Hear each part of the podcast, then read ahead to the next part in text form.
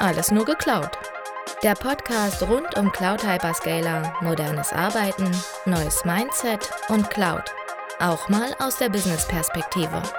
Zwei Berater erzählen aus der aktuellen Praxis bei KMUs und Enterprise-Kunden. Heute hier nur für euch.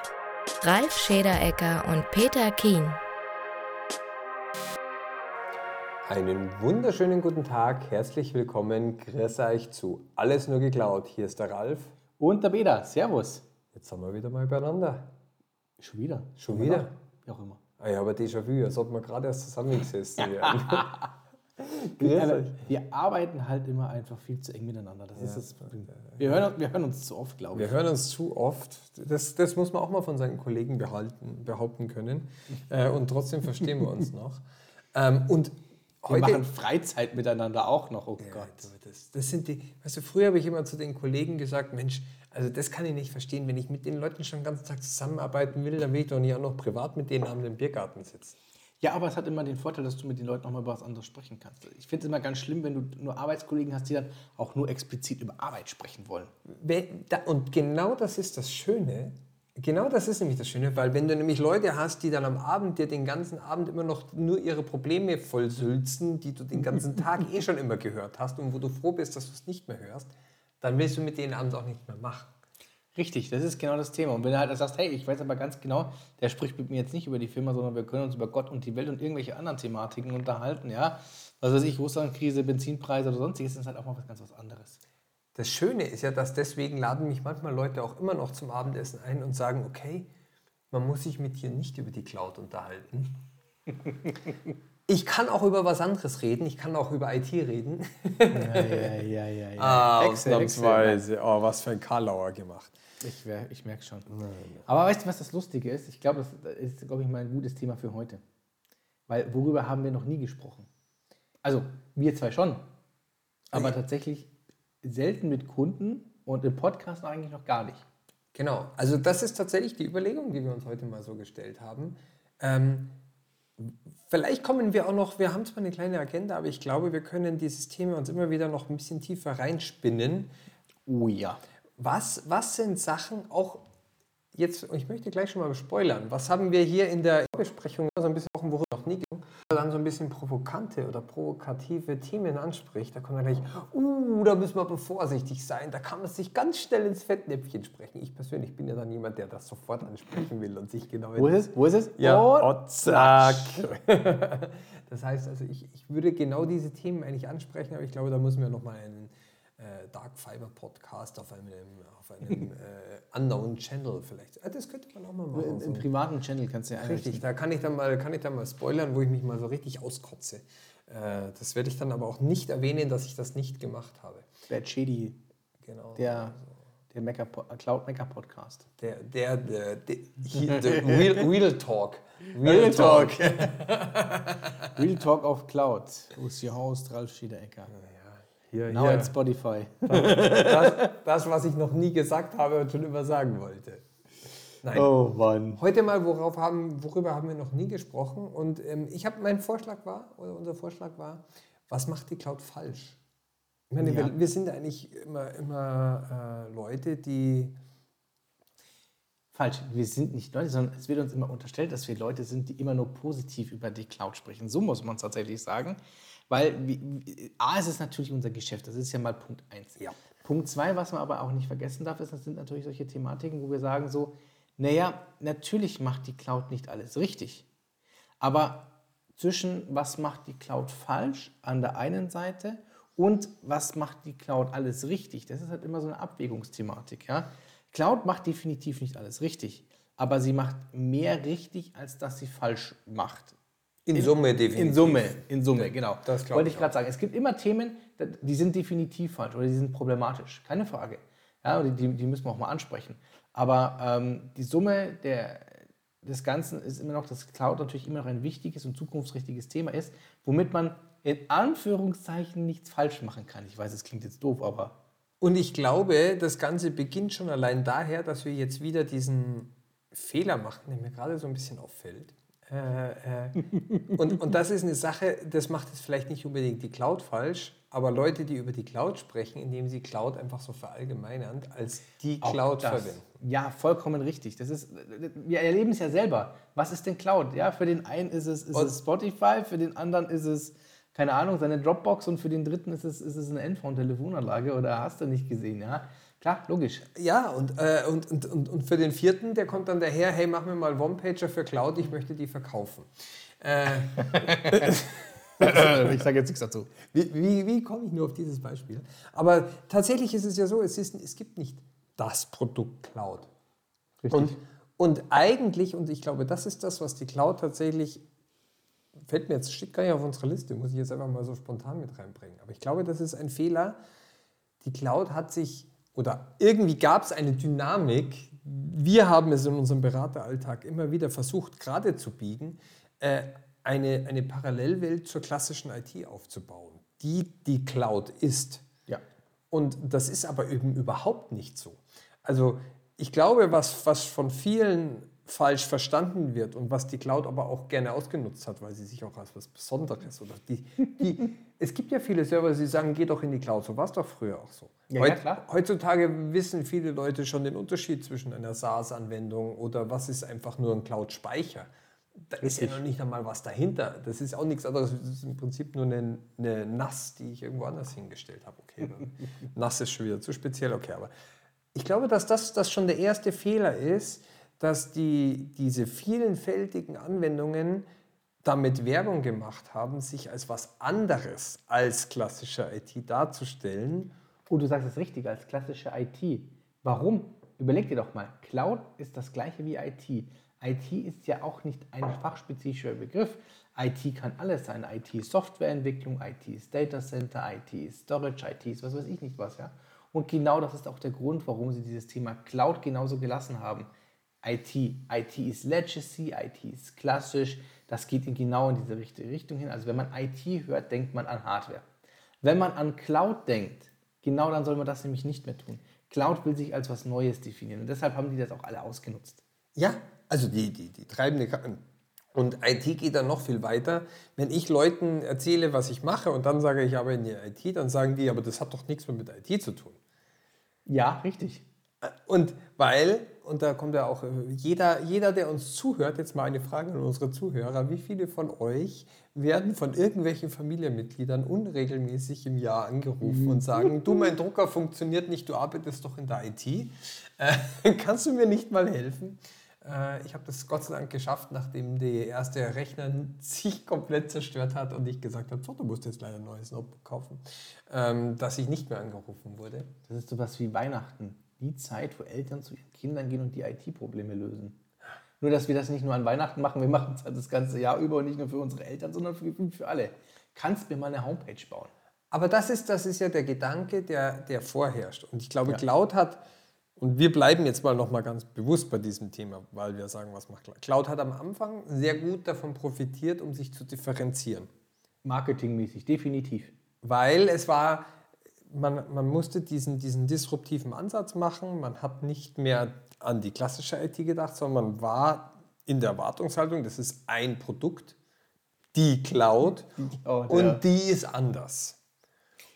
ich, ich sage auch immer, das, das, das ist sowas wie, wie du, man muss unterscheiden, wenn du heute hingehst, ja, und du gehst zu, ne, zu einem Mediamarkt, ja, oder, oder zu Saturn oder ähnliches, ja, das ist halt im Endeffekt für Endkunden, für Consumer gedacht, ja, und Cloud ist für mich auch ein Consumer-Begriff, ja, der natürlich dann im Enterprise genau vergewaltigt worden ist, ja, aber sagen wir es mal so, ja, jemand, der dann heute aber zu, zu irgendwem anders geht, ja, ähm, zu einer, zu einer, ja, oh Gott, wie heißen sie denn alle? Zu einer Arrow oder ähnliches, ja. Die wissen halt, dass sie nicht, dass sie nicht Consumer-Produkte bekommen, sondern dass sie da halt einfach Enterprise-Produkte bekommen. Und ich glaube, genau da ist auch das, das, das Problem, dass Cloud zu consumermäßig gedacht war als Begriff. Richtig. Und, und dass es aber auch für viele Leute, wir haben das selber so gemacht, wie haben wir Kunden Cloud erklärt, indem wir sie gefragt haben, ja, was nutzt du denn schon aus der Cloud anhand von Consumer-Produkten?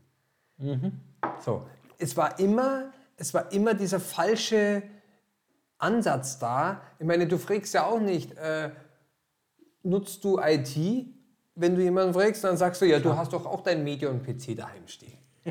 Ja, ja, klar, logisch. So, so erklärt man ja eigentlich auch nicht die IT, weil das äh, eines der ersten Sachen, die ich gelernt habe vor über 20 Jahren, vor, vor 24 Jahren habe ich damit angefangen, dass ich Leuten erklärt habe, dass ein Phobis-PC oder ein Escom-PC oder wie sie, ich glaube vor, vor 24 Jahren hat es schon Phobis schon nicht mehr gegeben, äh, dass das eben nicht, etwa- das war mein, mein, damit bin ich in die IT gekommen, um das mal zu sagen. Das war, ich habe äh, Firmen erklärt, dass es nicht cool ist, 47 unterschiedliche Rechner in ihrer Firma stehen zu haben, die sie zu unterschiedlichen Zeitpunkten gekauft haben, mit unterschiedlichen Patchstand und unterschiedlichen runtergeladenen Seiten, die es ja damals noch sehr leicht zu erreichen gab, weil merkt ja eh keiner, welche Software da drauf ist, um dann damit zu arbeiten. Die haben sich alle gewundert, warum das nicht funktioniert. Wenn man denen aber mal 15 gleiche Rechner hingestellt hat, damals schon, die gleich konfiguriert waren, waren die plötzlich total happy, dass das alles gelaufen ist und Ja, ja. nur für den Zweck gelaufen ist, was geht. Und so ein bisschen ist dieser Cloud-Charakter auch irreführend gewesen, weil man Ja. das alles über einen Kamm geschert hat. Ist heute immer noch so. Und das macht sie falsch. Die Cloud, was macht die Cloud falsch? Ich glaube, sie vermittelt immer noch ein falsches, eine falsche Erwartungshaltung an die Cloud. Nein, sie, sie vermitteln es nicht mehr aktiv. Das Problem ist, sie werden es nicht mehr los. So ist es richtig. Genau. Inzwischen sind die Wege viel weiter gegangen und ich glaube, viele Leute, die uns zuhören, haben auch verstanden, dass es mehr ist, aber uns hören ja immer noch viel zu wenig Leute zu. aber tatsächlich. Ich Ja. glaube, und, und, und das ist aber auch ein Punkt, der äh, zum Beispiel in Europa auch stark dafür gesorgt hat, dass hier eher, wir sind ja immer in Europa ein bisschen in so einem ja, man, man sieht es mit, mit, mit Kreditkarten, mit, mit, mit virtuellen Bezahlen. Das wurde eigentlich auch durch Corona getrieben. Was passiert denn hier? Jetzt ruft der Kollege an, den nehmen wir. So was kann passieren? Da sind wir schon wieder beim Thema Cloud. Das ist, wird das jetzt ein Running Gag bei uns? Na, also ich glaube schon. Wir lassen jetzt immer einen Anruf pro Sitzung zu. Äh, Können wir auch gerne machen. Aber ja, also wir, genau, wir waren jetzt aber bei einem anderen Thema. Wir waren bei dieser Skepsis, die in Europa ja tatsächlich vorherrscht. Ja.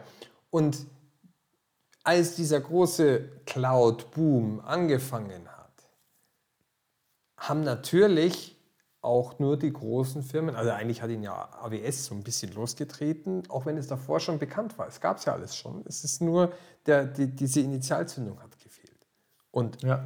aus Europa heraus war eher so der, der, dieses Ding, ja, das ist ein amerikanisches Ding, das ist jetzt irgendwas, was uns Microsoft reindrücken will, oder das ist nur für irgendwelche Startups, äh, New Business, die diese Sachen brauchen. Wir als klassisches Unternehmen, wir müssen doch nichts in AWS aufbauen, das bauen wir weiterhin schön in unserem Rechenzentrum. Und jetzt Genau. stehen wir da.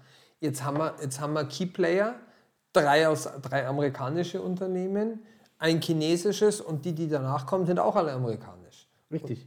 Und also um mal jetzt hat vielleicht eine Oracle, IBM oder so. Der größte Cloud-Anbieter, der bei uns aus Europa ist, ist wahrscheinlich SAP.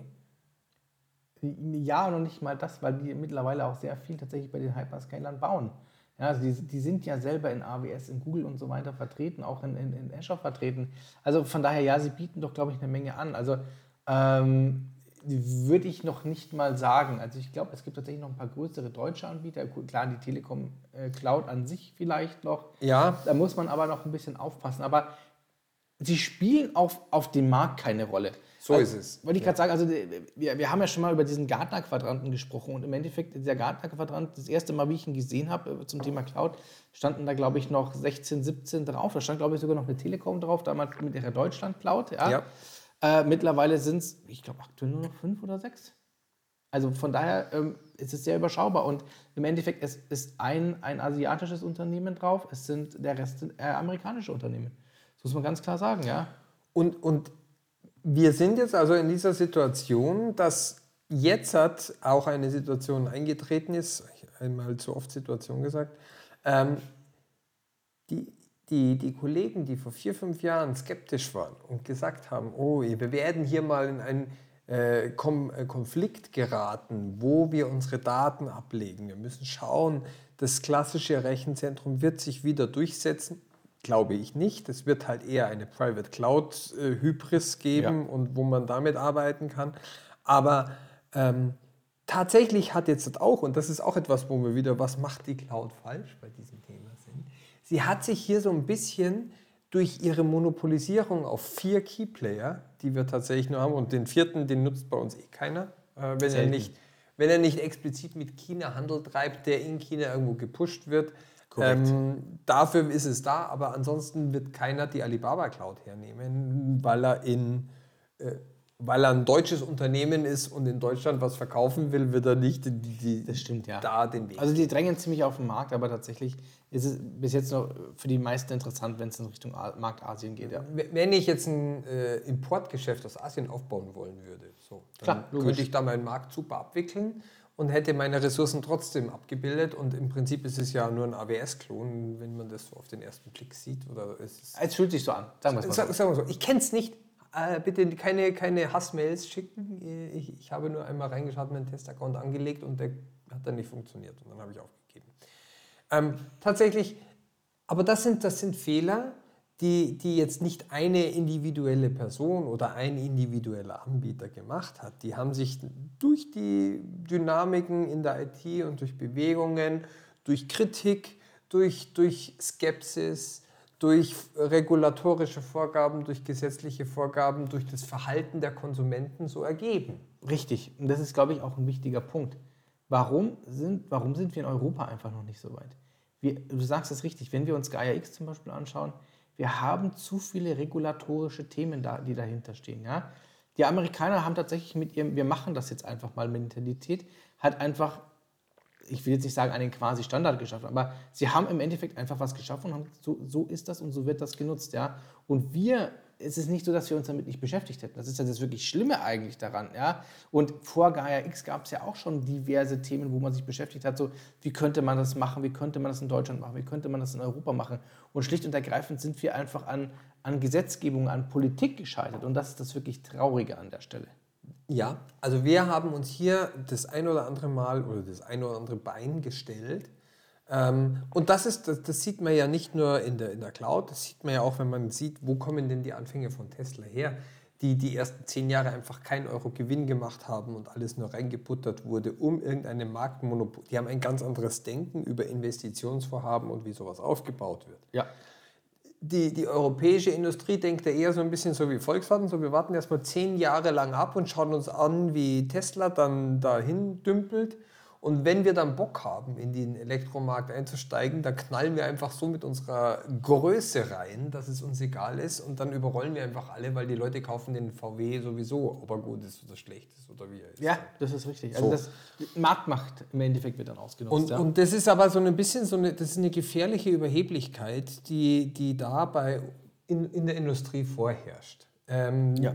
Die glaube ich aber auch, und das ist der nächste, nächste Punkt, der, der hier kritisch zu sehen ist, die Cloud funktioniert auch in ihrem ganzen Betrieb nicht so, dass ich lange plane, viel teste, Konzepte schreibe, dann vielleicht mir eine, eine dedizierte Infrastruktur aufbaue, um die dann mit den richtigen Messungen und einem Businessplan skaliert auf. So funktioniert ja im Prinzip so ein Firmenaufbau. Äh, ja. Da wird alles über Jahre hinweg geplant, da wird langsam aufgeblasen und irgendwann gibt es einen Schuss und dann läuft es. Das ist so dieses europäische Denken. Ich habe während der. ja, ich muss was gerade sagen, aber ja, genau so ist es. Während, während, der Uni hatten wir einen Professor und der hat, er hat gesagt, er hat jahrelang in, äh, in Amerika gearbeitet und der hat es nicht mehr ausgehalten.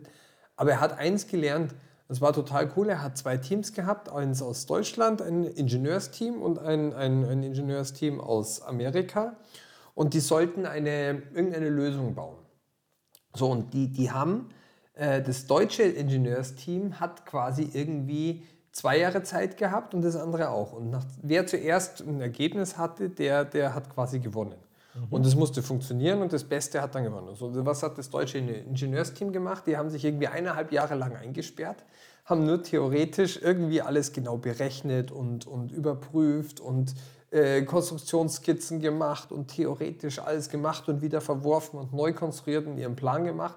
Und nach eineinhalb Jahren haben sie einen Prototypen gebaut, sind fertig geworden und haben das fertige Produkt irgendwie hinten rausgeschmissen. Genau, ja. So, und der Ami hat sich zwei Wochen lang zusammengesetzt, hat den ersten Prototypen gebaut, der ist explodiert. Dann hat er geschaut, was geht da schief, hat sich wieder zusammengesetzt, hat das nächste gebaut, ist wieder rausgegangen. der hat sozusagen irgendwie so diese Euphorie gehabt, so nach zwei Monaten habe ich schon ein fertiges Produkt, was natürlich aber nicht funktioniert hat. Im Endeffekt waren die Kosten auf beiden Seiten gleich, weil ob du jetzt eine Horde von Ingenieuren hernimmst, die sich da theoretisch einsperren oder irgendjemanden, der so mit so einem Try-and-Error-Prinzip reingeht. Und das habe ich schon vor äh, äh, 20 Jahren in der Uni äh, gelernt, dass das einfach so eine unterschiedliche Mentalität ist. Ja, das und, ist auch so. Und was haben wir? Wir haben Keyplayer aus Amerika. Die bauen die Cloud genau so auf, nach diesen Mentalitäten, wie die arbeiten. Nämlich ja. Fire and Forget. Ja, aber es ist auch so. Und das Lustige ist, sie sagen halt einfach, hey, wir haben hier eine Möglichkeit, komm, lass uns doch mal schauen, ob es funktioniert. Und im Endeffekt was anderes ist es nicht. Es gab einen Google App Service, ähm, wie hieß er damals? Ich weiß es, glaube ich, gar nicht mehr.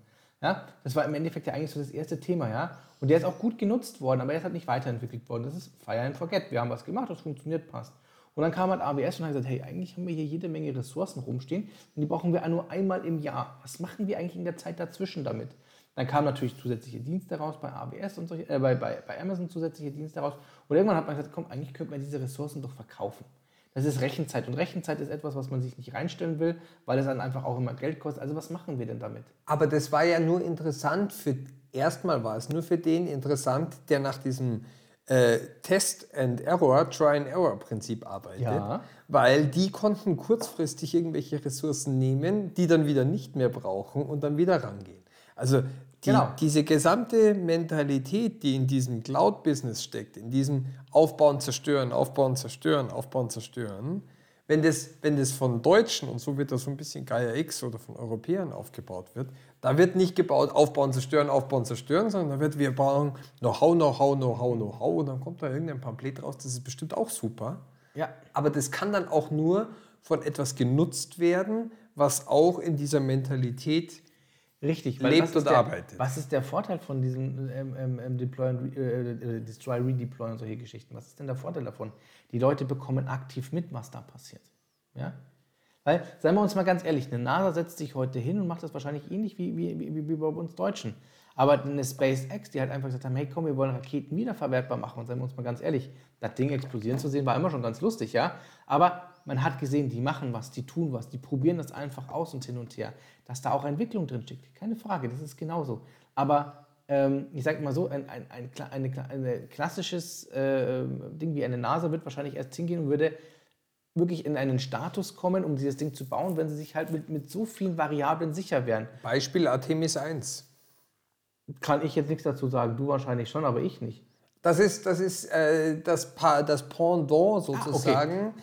Die, die NASA hat zusammen mit der ESA eine neue Rakete für eine permanente Raumstation um den Mond gebaut. Mhm. Ähm, das ist quasi das Nachfolgeprojekt von dem Space Shuttle. Das ist das SLS, Space Launch System.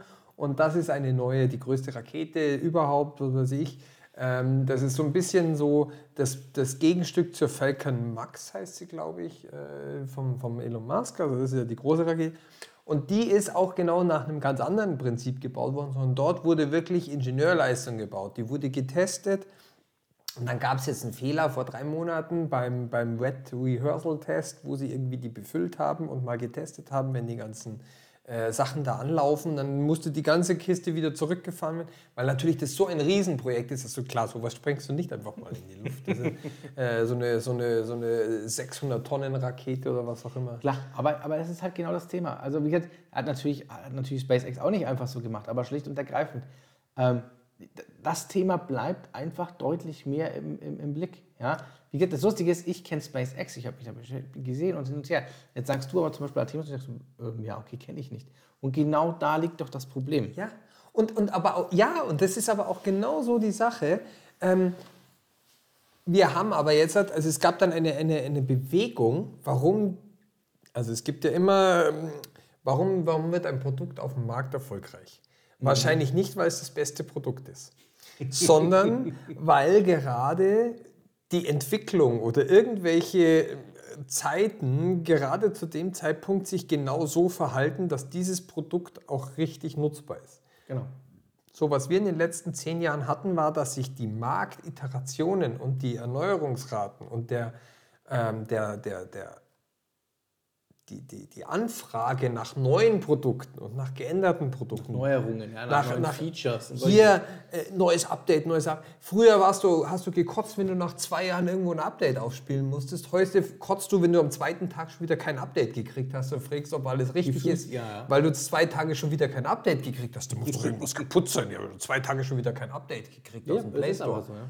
So, und früher hättest du dich gewundert, Herr Fuck, warum habe ich nach zwei Tagen schon wieder ein Update? Heute ist das ein Qualitätsmerkmal, dass du eine schnelle Update Und genauso denken wir. Wir sind diese Wegwerfgesellschaft, Konsumgesellschaft. Und was unterstützt es? Genau diesen Cloud-Gedanken. Schnell irgendein Feature zu deployen, günstig rauszuhauen, schnell anzubieten, hochflexibel skalieren zu lassen. Das war, ist einfach genau die Zeit, die in den letzten zehn Jahren waren. Die hat genau diesem Denken der Amis, diesem Denken der Cloud entsprochen. Ja, hat es beflügelt, ganz klar. Natürlich. Stelle, das muss man sagen. Und das, und, aber genau jetzt sind wir wieder bei dem Punkt, was haben sie falsch gemacht? Eigentlich machen sie es ja nicht falsch. Also, Aus unserer Sicht, aus, aus, natürlich, und, je- und jetzt kommen wir genau, aus welcher Sicht machen aus sie es welcher nicht Sicht falsch? machen sie es falsch? Und ich glaube sogar aus dann, ich glaube auch falsch ist ja sogar, ja überspitzt, wir wollen ja hier über ein bisschen provozieren bei Nein. diesem Thema. Ähm, und ich versuche auch da diese, wir versuchen ja diese Themen genau deswegen dahin zu leiten. Ich glaube schon, dass sie es falsch machen, weil sie machen es falsch, weil sie haben sich, und das ist immer ein Problem von so einem System, inzwischen können sie von diesem hochagilen Thema Nicht mehr weg. überhaupt nicht mehr weg. Ja. Weil die, weil die sich ja so darauf gestürzt haben, wenn du da jetzt sagst, und tatsächlich fallen mir da manchmal auch die Argumente schwer, wenn jetzt einer sagt, hey, ich habe ein super statisches System. Ich weiß, dass ich da keine Monatsspitzen abzufangen habe. Da gibt es nichts. So, ich weiß auch, dass das, das ist wichtig. Das muss funktionieren. Das muss eine extrem hohe Ausfallsicherheit haben, aber das muss halt einfach mal drei Jahre lang genau so laufen. Ja, du- Ohne Update am besten. Und weißt du, was das Lustige ist? Es gibt immer noch Systeme, da ist es heute immer noch so und da kommen wir auch mit Cloud nicht hin, auch wenn es immer verkauft wird. Ich habe die Diskussion erst kürzlich gehabt von einem Kunden, der eine AS400 hat. Gibt es übrigens auch neue Mainframes jetzt von IBM. Ja, und warum gibt es die? Weil diese Mainframes an der Stelle, die sind so hoch spezialisiert mit dem, wie sie aufgebaut sind, wie die CPU-Architektur ist und so weiter. Da kommst du nicht hin, da kommst du mit keiner Rechenpower dieser Welt hin. Ja, weil sie vor allen Dingen auf IOPS, also Input-Output, ganz stark sind Ja. und, und hier äh, ähm, Ergebnisse liefern können. Da, da kannst du gar nicht mit den, mit den äh, Transferraten oder irgendwas zurechtkommen und sowas kriegst du gar nicht hin. Also, und, aber, und das meine ich. Ähm, vielleicht, vielleicht war das aber auch so ein bisschen, man muss ja schauen, die Cloud wollte ja immer viel abdecken. Wir haben, in, ich weiß, haben wir es in unserem vorigen Podcast gesagt, dass die Cloud für viele Anbieter dann noch immer, die großen Hyperscaler, immer noch für, ihr, für viele Anbieter interessant sind, wenn sie so dieses ganze Spektrum abdecken. Ja, je größer der Blumenstrauß, desto interessanter wird ein Hyperscaler. Genau. Je dedizierter du einzelne Blumen brauchst, desto interessanter kann halt dann auch der kleinere Anbieter werden. Genau da waren wir stehen. Genau, genau. So. Und, aber jetzt hat, ist plötzlich nicht mehr, also jetzt gibt es doch Use Cases, wo der Blumenstrauß zwar komplett da ist, aber der muss halt dann trotzdem wieder agil abgebildet werden. Das ist das andere. Also das Problem ist, sie haben sich selber in eine Lage gebracht, wo sie selber hoch agil sein müssen, aber zwingen im Endeffekt auch die Firmen auch genau dasselbe zu sein. Und das ist, das ist, ein, das ist ein Problem, weil das nicht viele können. Und da sind wir genau bei dem Thema, was machen sie falsch? Ja. Weil geh jetzt mal den Schritt zurück. Das, das gibt es nicht. Du wirst, keine, du wirst keine Wasserfall. äh, Klar, wir müssen, wir müssen vorsichtig sein, weil sonst, sonst momentan äh, bewegen wir uns ja da schon ein bisschen auf dünnem Eis. Aber man, man muss, ich glaube, das ist vielleicht mal so für Folge 2, Season 2 äh, äh, ganz nett, auch mal so einen Einstieg zu machen. Ähm, man muss ja auch mal so sehen, es gibt halt einfach Use Cases, da willst du nicht agil sein. Ja, das ist richtig. Und das ist etwas, okay, eine Microsoft wird sagen, gut, dann ist es nicht unser Kunde. Äh, Nein, noch nicht mal das. Sondern es ist halt kein Kunde für irgendwas nach Infrastructure as Service. Also im Endeffekt, wenn ich mir heute eine Infrastruktur hole, dann stelle ich mir meine virtuelle Maschine dahin. Hab die auf einer gewissen Version und ich kann die da auch lassen. Natürlich sagt Microsoft irgendwann, hey, mein Freund, dein, dein, dein OS ist outdated. Dann kann ich mir überlegen, ob ich das OS zumindest updaten kann. Ich muss es nicht tun. Irgendwann kommt natürlich der Hinweis, hey mein Freund, diese virtuelle Maschine gibt es in dieser Version nicht mehr. Du musst jetzt eine größere nehmen. Okay, aber sagen wir es mal so, du kannst das sehr, sehr lange halten an der Stelle. Aber wenn du zum Beispiel einfach schon den nächsten Schritt gehst und sagst, du nimmst Container as a Service und du, du, nutzt, du nutzt in Azure zum Beispiel einen Azure Kubernetes Service, dann ist das irgendwann outdated und irgendwann gibt es das nicht mehr. Das heißt, du bist nicht mehr supported. Wenn dir irgendwas passiert, fliegt dir dieses Ding um die Ohren. Das muss ganz klar sein. Ja? Und das heißt, du bist immer gezwungen, einfach wirklich zu schauen, automatisiere ich meinen Teil, mache ich Helmcharts dahinter, kann ich auf die nächste Version gehen, habe ich eine Pre-Production, die ungefähr gleich ist und, und, und, um das tatsächlich zu machen. Also wirst du als Firma gezwungen, das zu tun. Solange ich diesen, dieser Philosophie des Try and Errors folge und diesen Continuous Release-Zyklen und so weiter nachlebe, mhm. ist es ja auch etwas, was mir gar nicht schadet, weil ich Ganz sowieso dauernd Erneuerungen mache. Ja, und vor allem du bleibst ja auch up to date, weil das Problem ist, was wir doch heute haben. Natürlich habe ich statische Systeme, ja. Aber nur weil es jetzt auf NT4 läuft, heißt es noch lange nicht, dass es deshalb sicherer ist. Ja? Gut, da, es gibt genug Leute, äh, äh also Script-Kiddies kennen es gar nicht mehr und so weiter. Irgendwann Vielleicht wird es ja wieder sicher. weil ich sagen, es gibt genug, die es dann nicht kennen, aber du weißt, was ich meine. Und das Natürlich. ist halt genau das Problem. Wenn ich, wenn ich mir heute überlege, es gibt Firmen, die noch eine, eine, eine, eine 210er oder 212er Domain fahren, ja, oder vielleicht schon höher fahren, aber alles aufmachen mussten, weil sie noch einen NT4 irgendwo bei sich stehen haben. Boah, da stellt es mir schon so ein bisschen die Nackenhaare auf, das muss ich schon ganz ehrlich sagen. Wir reden aber auch hier wiederum von einer Enterprise Office IT. Klar, logisch. Und da, ja, da stellt es einem die Nackenhaare auf, weil da sind wir auch wieder mit dem, wo wir in der letzten Podcast-Folge drüber gesprochen haben dieses Burgdenken, es kommt ja eh niemand in meine Burg rein. Alles, ja, ja, klar. Ich mache ja meine Burg so sicher, dass niemand über den Wassergraben drüber kommt und deswegen schütze ich mich da und dann kann ich da drin meine Burgfräuleins auch nackert rumlaufen lassen und muss auf die nicht mehr aufpassen, weil ich passe ja auf meinen Burggraben ja, auf. Ja, schon klar. Das ist die Gefahr, wenn ich in der Office-IT mache. Aber Cloud ist ja, ich habe äh, kennengelernt im OT wie, wie Robotersteuerungen in OT direkt mit einem What you see is what you get, Drag and Drop Editor in einer Cloud direkt zusammengebaut wurden. Und dann haben die Leute irgendwo auf einem Monitor in der einen Stadt was zusammengebaut und haben dann auf der Kamera gesehen, wie in der Produktion, Testproduktionsstraße in China plötzlich der Roboter irgendwas zusammengebaut hat. Mhm. Die haben gesagt, die haben, die haben nicht mal was gecodet. Das war eine Stunde später und der hat die ersten Bewegungen durchgeführt und die konnten da was durchführen. Das heißt, wir reden ja jetzt plötzlich über Systeme, die gar nicht in diesen Zyklen oder sowas sind. Vielleicht will ich ja irgendeine Maschine irgendwo hinbauen und die muss jetzt einfach mal Stahl ewig lang pressen. Ja, der muss immer dasselbe machen. Er kriegt halt einfach ein neues Muster und dieses neue Muster muss er halt dann einfach machen ja, und fertig. Und, und die Gefahr, das immer noch zu supporten, und dort, ich habe selber auch mal bei einem Industrieunternehmen gearbeitet, die haben Maschinen hergestellt, die hatten eine Wartungsdauer von 30 Jahren. Ja, und das ist genau das Thema. Wer, wer macht denn hier noch Updates? Und das ist ja genau das Problem. Die Hardware wird ja nicht zwingend neuer. Ja? Ganz ehrlich, überleg dir nochmal, es ist noch nicht gar nicht so lange her, da sind Bankautomaten noch auf Windows XP gelaufen. Ja? Wurde, wurde dann an der richtigen Stelle das Aufkleberle weggemacht hast, hast einen USB-Stick reingesteckt und dann bist du mit dem Rootkit draufgekommen. Yippie. Also gar, es ist ja nicht so, dass, das ist das Problem. Und das ist halt genau das Thema. Wir sind mit der IT oder mit der Cloud an der Stelle so wahnsinnig agil geworden, was wir in vielen Bereichen, wie zum Beispiel OT, ja, also Steuerung von Maschinen und so weiter, gar nicht sind. Ja, wie, viele, wie viele Fräsen gibt es denn da draußen noch, die heute noch mit einem Windows äh, 2000 laufen, mit einem Windows XP, mit Windows 7 oder ähnliches? Da gibt es doch mehr als genug. Und bei diesen, bei diesen Stellen, da, da scheitern wir so ein bisschen. Die wollen Cloud eigentlich auch nutzen, weil die haben durch, also die Cloud hat ja berechtigte ja. Benefits auch für diese Bereiche. Vollkommen richtig aber man muss sie irgendwie in einer anderen Form anbieten können. Gerade bei der, wenn ich die Vernetzung oder wenn ich den Datenaustausch oder wenn ich, wenn ich auch diese ganzen Authentifizierungsthemen kriege, wenn ich die Security äh, sehe, richtig, die ich ja. jetzt an die Maschine ranbringen will, wo, wo sich ja plötzlich auch solche Netze öffnen. Äh, diese Themen, wo werden meine Daten gespeichert? Ja. Äh, wo, wo, wo, sind die Daten? Wo, wo, liegen die? Wie werden die ausgetauscht? Die sind ja für jeden interessant und davon will er auch die Cloud nutzen. Da kann man, glaube ich, ganz gut drauf gehen. Genau, und das ist halt das, ist halt das genau das Thema. Und das Problem ist halt einfach, ähm, durch diesen schnellen Wandel wird auch Technik immer schneller älter. Absolut. Schau dir doch mal heute an. Du kaufst dir heute einen, also äh, auch mal für, für, für alle Leute da draußen. Wenn ich mir überlege, wann ich mir mein, wann ich mir mein Smart TV gekauft habe. Ja? Und wie schnell der outdated war und ich mir da tatsächlich einen Amazon Fire TV Stick hinten reinstecken musste, dass ich den weiter nutzen kann als smartes Device. Und wie oft ich diesen Stick schon austauschen musste, damit das funktioniert. Das ist erschreckend. Ja. Und, und jetzt ist genau die Frage, wie wollen wir das in der Industrie schaffen?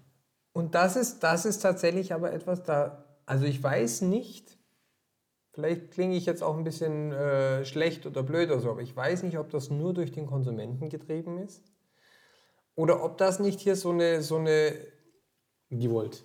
ja, nein, ich glaube, es ist eine Dyn Dynamik. So, das schwingt sich so auf. Also, Okay. ähm, ich glaube, wenn es nur die Industrie, die versucht sie in ganz vielen Produkten, die, die, ich meine, das versucht die Industrie seit, seitdem es es gibt. Genau. Seitdem die Glühbirne irgendwann einmal obsolet gemacht wurde. Äh, oder diese äh, Brenndauer da eingeführt wurde. Ich weiß gar nicht, ob es eine 60.000 Verschwörungstheorie so ist oder wie auch immer das da, da zustande gekommen ist. Aber tatsächlich ähm, hat es die Industrie ja schon immer versucht, möglichst Intervallzyklen, weil sonst können sie ein Produkt nur einmal verkaufen. Äh, äh, Was, was bringt mir das? Heutzutage kommt dieser Gedanke wieder ein bisschen mehr, aber auch, auch da ist es so, die Industrie. Aber wenn der, wenn der Konsument, wenn der Abnehmer in diese schnelleren Iterationszyklen, ein- ja, mei, für uns ist es heutzutage selbstverständlich, dass nach drei Jahren kein Update mehr fürs Handy rauskommt. Naja, aber es liegt nicht daran, dass es das Handy nicht kann oder dass die auch die neuen Systeme nicht können, sondern man will einfach nicht. Ja, das wäre ja so, wie wenn man alle drei Jahre die Spritzsorte wechseln müsste. Ja, ja, ja, also. Das ist aber genau das Thema. Und das ist, das ist halt wirklich das, das wirklich Faszinierende an der Stelle. Aber ähm, nochmal zurück zum Thema, was macht die Cloud falsch? Die Frage ist, macht dann deshalb die Cloud falsch? Ja oder Nein. nein. Das ist Nein. ja, aber das ist, das ist genau das Problem. Aber, aber das, das, das grundlegende Thema dahinter, das ist tatsächlich das Problem. Und da, da, da sind wir, glaube ich, ein bisschen weggekommen. Ja, also äh, wir, Wie immer. Man, man, man galoppiert ja auch mal ein bisschen weiter, als man eigentlich vorhat. Ta tatsächlich ist es, ist es ja in allem, was wir jetzt gesagt haben, nie ein Fehler der Cloud. Weil die Cloud ist ja nichts anderes wie ein System, was wir konsumieren und was wir durch unseren Konsum steuern und es dadurch auch so wird, wie es ist. Jetzt sind wir doch wieder Konsumenten. Ja, sind wir das nicht trotzdem? Immer. Äh, So. Deshalb, und deshalb, halt genau die Frage. Ne, Und jetzt haben wir vorhin aber gesagt, dass die Cloud sich gesehen hat oder Werbung gemacht hat wie, wie ein Consumer-Produkt.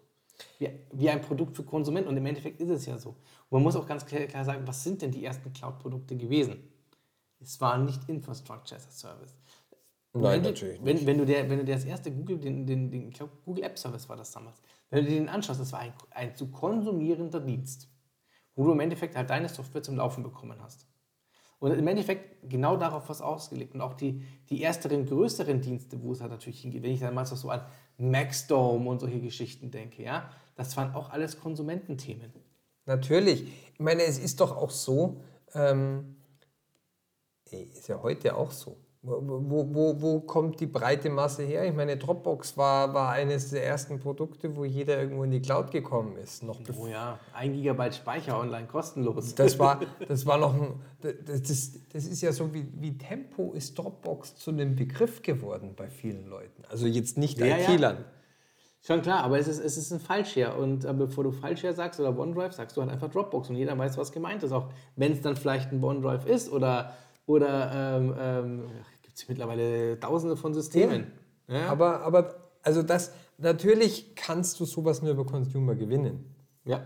Und das ist ja auch in Ordnung. Und es ist ja auch nicht falsch gemacht, weil eigentlich ist es ja, wir haben, wir, also wenn sie etwas falsch gemacht haben, würden nicht 100% aller Leute, die wir kennen, in irgendeiner Form davon partizipieren.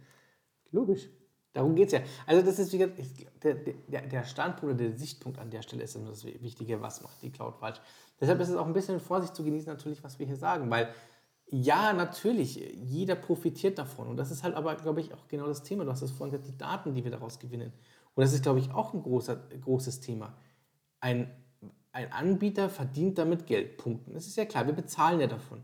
Aber was noch ist, sie gewinnen natürlich eine Menge Informationen, eine Menge, eine, wirklich eine Menge Daten, auch von uns, durch unser, durch unser Konsumverhalten. Ja? Und das gilt nicht nur für den Privatuser, sondern das gilt auch für den Enterprise-Kunden. Warum? Wenn ich heute viel Kubernetes mache, wenn ich viel Container mache, wenn die Systeme auf Probleme laufen, diese Probleme werden auch bei Microsoft bekannt. Also, wie kann ich das Ding noch idiotensicherer machen, den Service, damit das nicht passiert, damit einfach ein, ein besseres Look and Feel entsteht. Ja? Sicherheitsvorfälle. Ja? Microsoft ist einer der größten, äh, der größten Sicherheitsanbieter geworden. Das verstehen die meisten oder, oder wissen die meisten gar nicht. Aber natürlich, wenn ich so viele Systeme habe, Es gibt einfach genug Angriffe, es gibt genug äh, Idioten, die Blödsinn machen und sonstiges, wodurch die natürlich eine Menge an Informationen äh, generieren, wo die, wo die wirklich auswerten können, was sie verkaufen können. Und das ist halt genau das Problem. Und deshalb ist es auch so, merkt euch eins, Sachen, die es kostenlos gibt im Internet, sind nicht kostenlos, also sind, ja, sie sind kostenlos, aber nicht umsonst. Weil ihr bezahlt mit, immer mit irgendwas. Und das beste Beispiel, Facebook. Ja? Es gibt so viele Leute, die ja dann auf einmal posten, hey, ich wäre, wenn ich bei Harry Potter wäre, wäre ich im Hause Slytherin. Aha, okay, was ist denn da passiert? Da geht einer auf eine Webseite, beantwortet zehn Fragen oder fünf Fragen, weil es schneller gehen soll und äh, gibt dann an, also männlich, weiblich ist er, in welchem Alter ist er. So. Und mit diesen Fragen hat er einen Informationssatz generiert, der sich verkaufen lässt. Vielleicht nicht für viel Geld, lass es ein paar Cent sein. Nur wenn ich ein paar Millionen mal diesen Centbetrag habe, ja, dann ist es auf einmal schon interessant. Dann habe ich ein paar hunderttausend Euro, hunderttausend Dollar gemacht und, und, und. Und das ist genau das Thema. Und das, glaube ich, darf man nicht vergessen. Und deshalb muss man auch immer skeptisch sein bei, bei Sachen, die man in der Cloud nutzt. Und ich glaube, da kommen wir auch zu einem Punkt, was hat die Cloud falsch gemacht? Ja, ähm, und da gibt es ja auch, also äh, das, das Thema, was du da ansprichst, gerade diese, diese, dieser Use, tatsächlich ist es so, dass die Leute immer sensibler werden. Noch vor fünf Jahren haben ganz viele Leute gesagt, pff, mir doch egal, was die für meine Daten haben. Mhm. Aber dieses Verständnis, was mit Metadaten angefangen, anfangbar ist, es gibt immer wieder mehrere CCC-Videos darüber, wie einer eine Spiegel-Metadatenanalyse macht und einfach nur von, von Spiegel Online die, die Ressorts und die Anzahl der Artikel und die Veröffentlichungszeit und die Anzahl der Artikel zu welcher Uhrzeit wann wie und wie oft die Titelzeilen und die Bilder geändert wurden und so weiter. Also es ist ja faszinierend. Der hat nicht einmal den Text gelesen von irgendwas und der konnte davon richtig Schlüsse ziehen.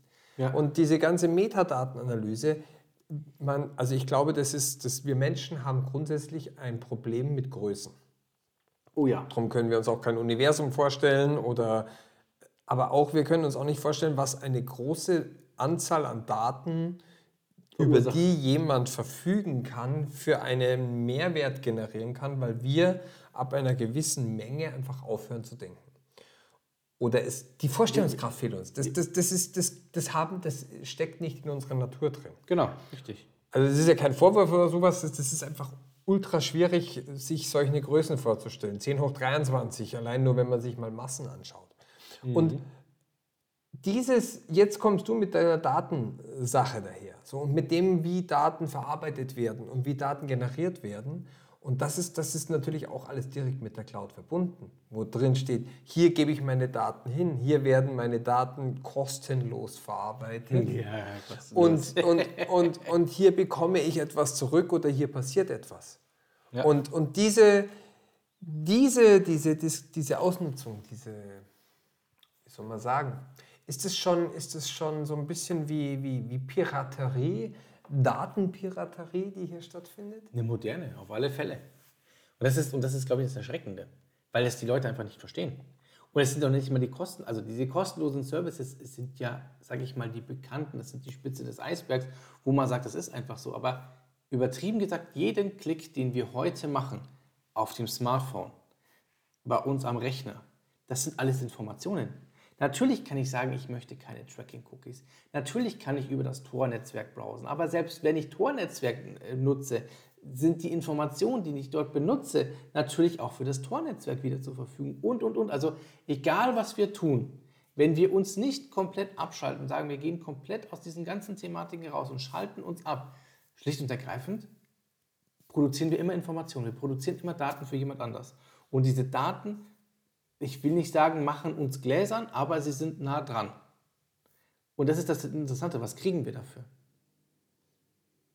Und wer hat es ermöglicht, dass das in breitem Maße jetzt verfügbar ist? Das sind alles äh, Verständnisprobleme, die wir, die wir langsam aufarbeiten, die bei den Leuten ankommen, die sie verstehen, womit sie damit arbeiten müssen. Und ich meine, du sagst es gerade, Daten du hast jetzt die Facebook-Umfrage genannt. Ich glaube, es ist für Enterprise-Kunden oder für, für wirkliche für äh, Firmenkunden ist es interessant, auch mal darauf zu schauen, wem gebe ich denn meine Daten, die ich für eine Weiterverarbeitung auch anbieten kann. Ja. Und, und da, so kenne ich jetzt aus meinem Alltag oftmals, da gibt es oftmals auch Probleme im Verständnis, wenn ich mit einem Anbieter zusammenarbeite und der mir versichert, hey, ich versichere dir, ich werde deine Daten nur vertrauensvoll behandeln und ich werde sie nur weiter verarbeiten. Wir machen einen Vertrag, deine Daten sind sicher, deine Daten sind von uns geschützt und verschlüsselt und Genau. liegen dort und dort. So. Ja, aber was heißt denn das? Ja, das ist die Frage. Was heißt das? Nur weil meine Daten dort liegen und verschlüsselt sind, heißt das doch noch lange nicht, dass der Anbieter, bei dem ich bin, diese Daten nicht nutzt. Oder dass die, wo liegt der Verschlüsselungsschlüssel? Wer, welcher Provider liegt der? In welchem Land werden die Daten gespeichert? Das nächste ist auch, welche Dritte haben Zugriff? Das wollte ich gerade sagen. Was passiert denn mit meinen Daten? Wenn, wenn, wenn meine Daten da liegen, ist es okay. Aber was bedeutet denn meine Daten? Sind, sind das meine Daten, die mir direkt zuweisbar sind, weil eine User-ID dahinter steht, weil vielleicht mein Name irgendwo drin steht? Aber was passiert denn mit diesen Daten, wenn sie komplett anonymisiert werden? Wenn ich im Endeffekt sage, ich habe eine Anonymisierung darüber gelaufen lassen und gewisse Nutzungsdaten werden trotzdem weiterverkauft. Das ist ja so ein bisschen das WhatsApp-Thema. Absolut das WhatsApp-Thema. Was heißt ein bisschen? wenn, ich, wenn ich ein Bild, ich weiß nicht, ob es aktuell noch so ist, also mein letzter Stand, ich beschäftige mich mit WhatsApp nicht, weil ich dieses Tool nicht mag, ja. Aber früher war es so, wenn du tatsächlich ein Bild online gestellt hast, ähm, ich glaube nicht als Das war Facebook, dann hat es automatisch die Benutzerrechte WhatsApp auch. übergeben. WhatsApp auch. Ja, WhatsApp auch. Genau, das ist genau solche Thematik und das ist natürlich extrem schwierig an der Situation. Ja. Also, wie gesagt, Sachen, die, die, die, die kostenlos sind, sind nicht umsonst. Und das, das ist, glaube ich, ganz wichtig zu wissen. Und dieser Skandal rund um Facebook, ja, dass im Endeffekt Trump, ja, man kann geteilter Meinung über diesen Mann sein, da bin ich definitiv dabei, aber er hat intelligent gemacht. Er hat eine Firma damit beauftragt, Daten auszuwerten, ja, um zu erkennen, wo macht es Sinn, welchen, welchen amerikanischen Einwohner muss ich besuchen, damit der mich wählt und damit der auch wirklich zur Wahl geht, was ja bei denen auch extrem wichtig ist. Ja? Und das werfen sie im Nachhinein vor, sagen, Facebook, wie konntest du nur? Und ich weiß gar nicht mehr, wie die Firma hieß, die gibt es, glaube ich, mittlerweile auch nicht mehr, wo sie auch gesagt haben, wie konntet ihr denn nur? Ja, was heißt, wie konntet ihr denn nur? Die Leute werfen doch freiwillig mit ihren Daten rum. Und jetzt ist Facebook meiner Meinung nach nicht mehr so schlimm. Schau dir doch mal Instagram an und sonstiges. Natürlich sind wir auf Twitter, wir sind auch auf Instagram mit unserem, mit unserem Podcast unterwegs. Wir sind natürlich auch selber privat mit diesen Themen unterwegs. Aber das wirklich Schlimme ist an der Stelle, wie ich finde, ähm, die Leute sollten sich tatsächlich mal überlegen, was geben sie denn eigentlich alles preis darüber und was sind die Informationen. Und das dann auswertbar zu machen und sich dann zu wundern, dass diese Informationen jemand nutzt, schwierig. Und hier müssen die Leute auch wissen, und das ist kein Fehler der Cloud, muss man jetzt mal so sagen, weil die Cloud ja dafür. Ich habe in meiner ganz frühen Jugend habe ich mal bei einem Dienstleister gearbeitet, die haben äh, äh, Leitungen zur Verfügung gestellt. Die haben auch immer nur gesagt, hey, wir, wir können doch nicht äh, äh, haftbar dafür gemacht werden, dass irgendjemand, der eine Leitung bei uns gemietet hat, über diese Leitung etwas drüber schickt, was nicht das ist, was wir äh, machen. Wir sind ja nur der Dienstleister. Das ist ja so ein bisschen wie bei der Telefonleitung. So. Die wird ja auch nur die Verbindung Bei der Autobahn, ja, nur weil jemand die Autobahn zur Verfügung stellt, äh, können die doch nichts dafür, wenn einer seine Schmuggelware drüber fährt. Richtig, genau. So, das ist ein sehr gutes Beispiel. Und so ein bisschen ist es ja mit der Cloud auch.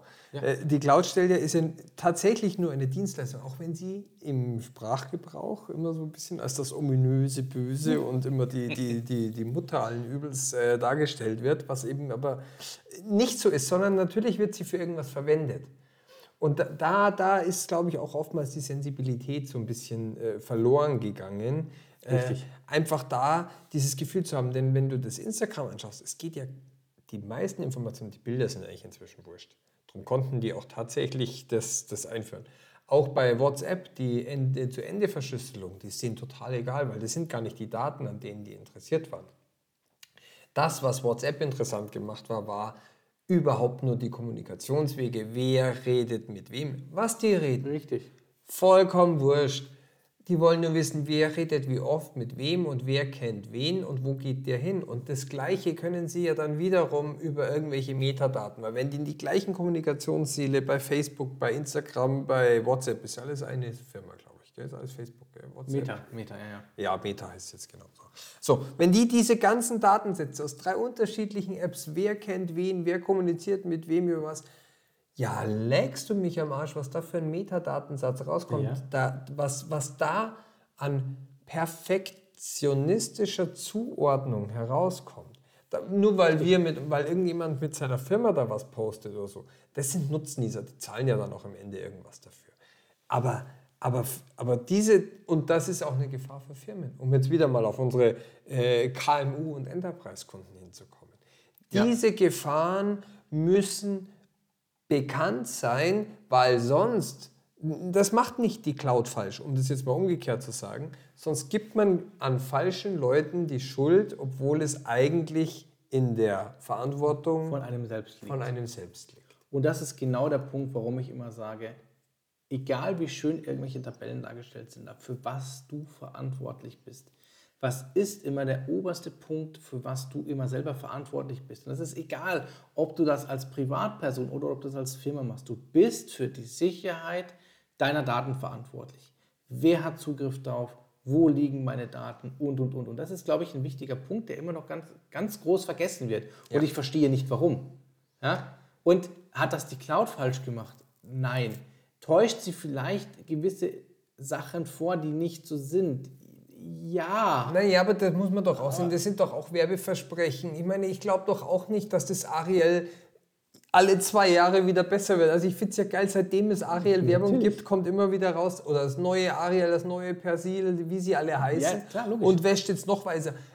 Hast du schon, wir müssten alle mit Sonnenbrille rumlaufen, so weiße Wäsche gibt es da draußen, weil, weil jedes Jahr der weiße Riese, den gibt es glaube ich gar nicht mehr, weil der ist jetzt rassistisch geworden, aber wie auch immer, äh, jedes Jahr ein anderes Produkt weißer wäscht als das andere. Ja was, Richtig. hatten die vor 20 Jahren nur graue T-Shirts an oder was? Nein, die haben auch schon weiß Da waren die gewaschen. Kameras nicht, da gab es kein Instagram, da hat man es nicht gesehen. Genau. Nein, aber es ist tatsächlich Es sind so. ja immer Werbeversprechen. Nur fallen wir beim einen vielleicht etwas mehr rein, weil wir es selber nicht erleben und weil wir die Technik nicht verstehen. Wollte ich gerade sagen, weil wir nicht dahinter blicken wollen. Und Genau. da kommt genau das Punkt so, Yes. ich nutze etwas, ja, ob, ob das transparent ist, wie das zum Schluss mit meinen Daten umgeht, was die von mir verwenden, wie die das Ganze auswerten, ist mir vielleicht in diesem Moment einfach egal, weil mir der Dienst wichtiger ist.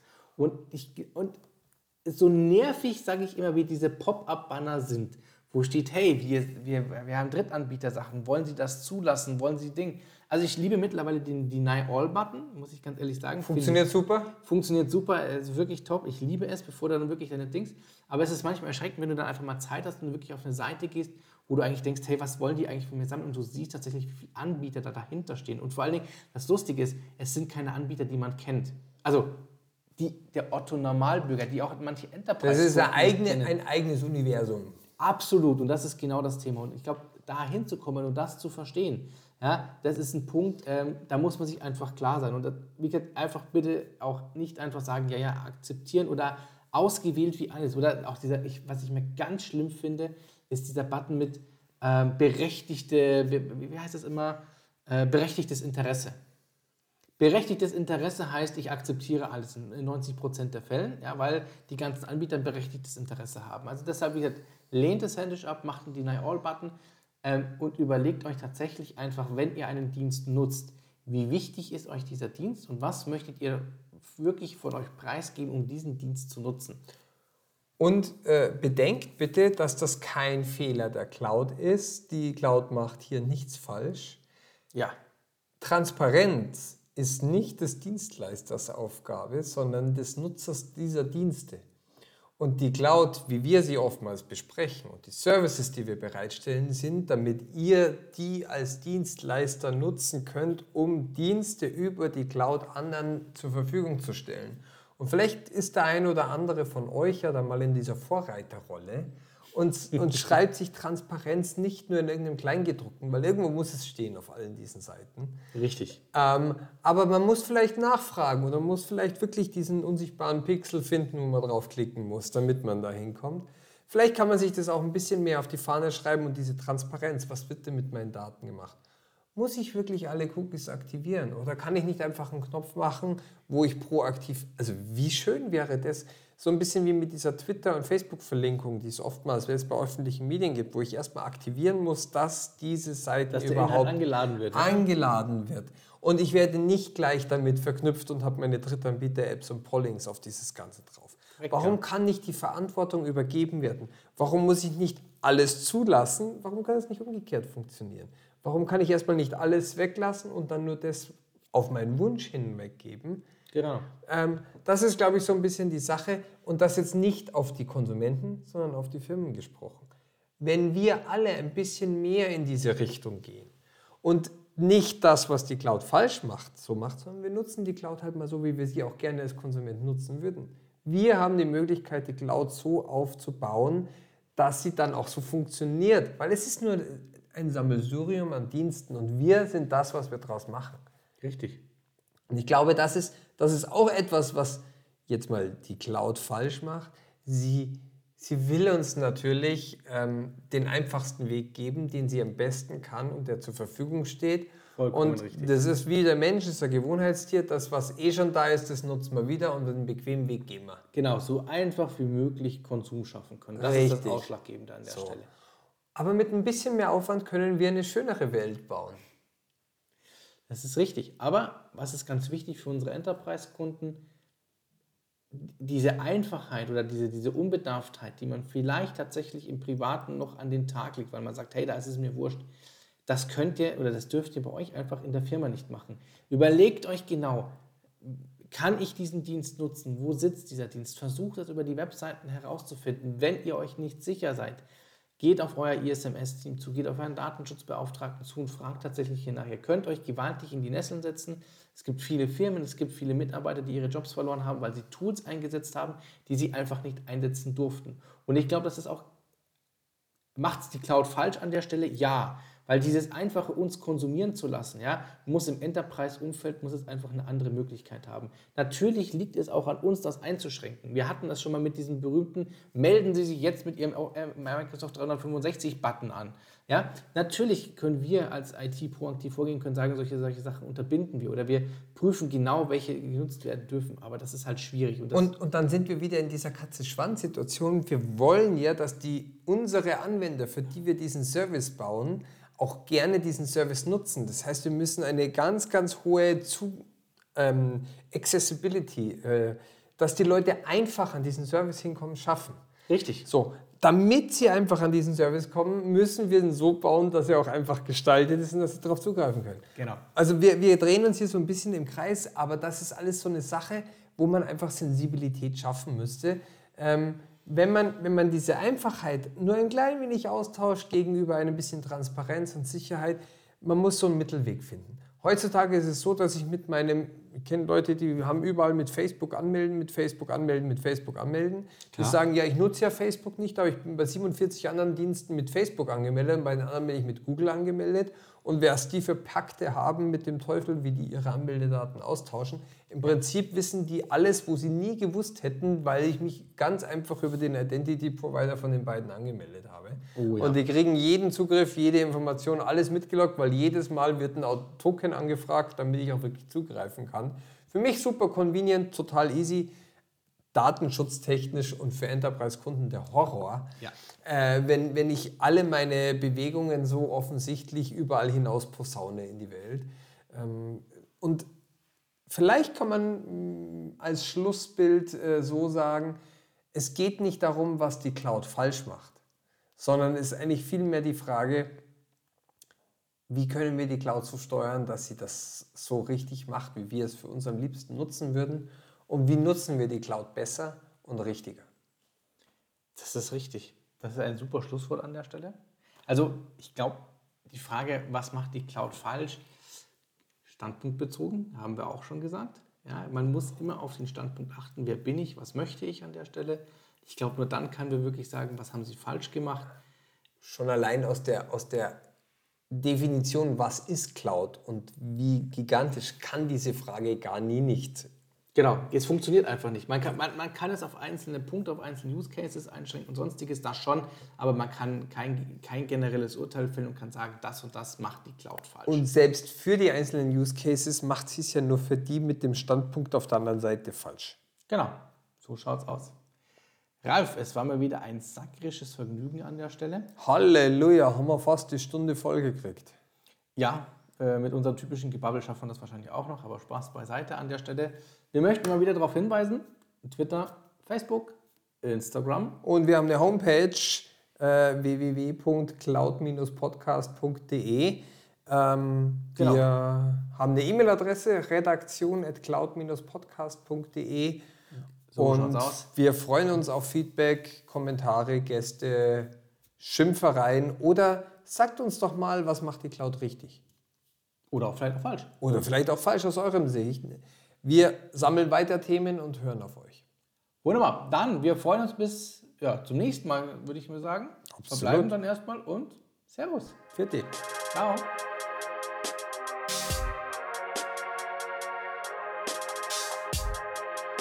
Danke fürs Zuhören.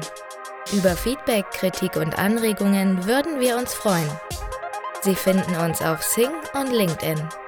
Noch einen schönen Tag und bis zum nächsten Mal.